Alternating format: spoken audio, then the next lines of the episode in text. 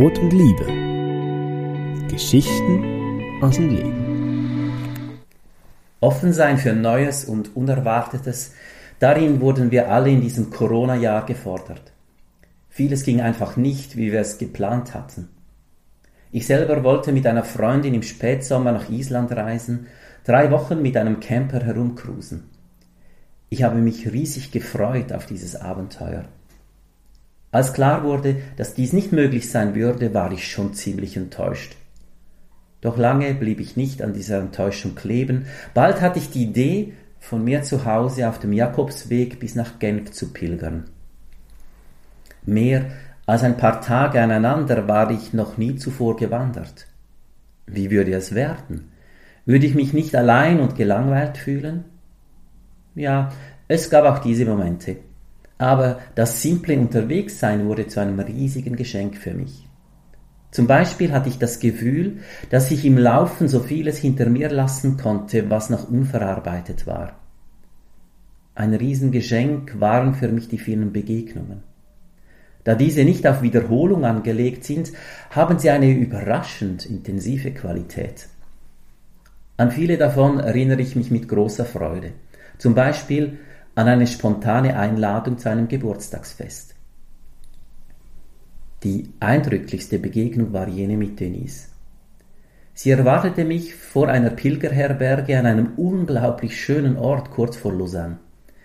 Sie erzählte ihre Geschichte und zeigte dabei mit dem Finger auf ihren Bauch. 2011 hörte sie eine innere Stimme, die ihr sagte, sie müsse am Jakobsweg eine Pilgerherberge gründen. Sie kündigte ihren Job und ihre Wohnung und ging auf den Camino. Doch sie fand keinen Ort und keine Antwort auf den inneren Ruf. Sie jobbte und ging dann ein zweites Mal auf den Jakobsweg, wieder keine Antwort. Zurückgekehrt fand sie in einem alten Pfarrhaus eine günstige Wohnung. Eines Tages rief sie ein ehemaliger Mitarbeiter an, der sich zum Diakon in der reformierten Kirche umschulen ließ und sagte, er hätte eine gute und eine schlechte Nachricht. Die schlechte. Er komme mit seiner Familie ins Pfarrhaus wohnen, sie müsse ausziehen. Die gute? Er interessiere sich für ihr Projekt. Daraufhin suchten sie Sponsoren und Freiwillige und realisierten die Herberge, die sie Elgir nannten. Das ist hebräisch und meint, Gott wird vorausschauen. Bei der Verabschiedung bekommt jeder Pilger ein Fünf-Franken-Stück.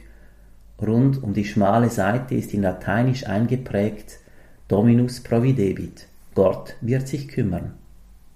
Also, investiere in Innovation, aber wenn sich das Neue ereignen soll, musst du wohl Vertrauen und Geduld üben, bis es sich zeigt.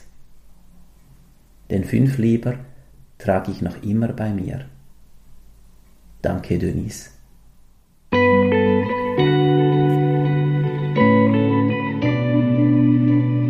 Brot und Liebe. Geschichten aus dem Leben.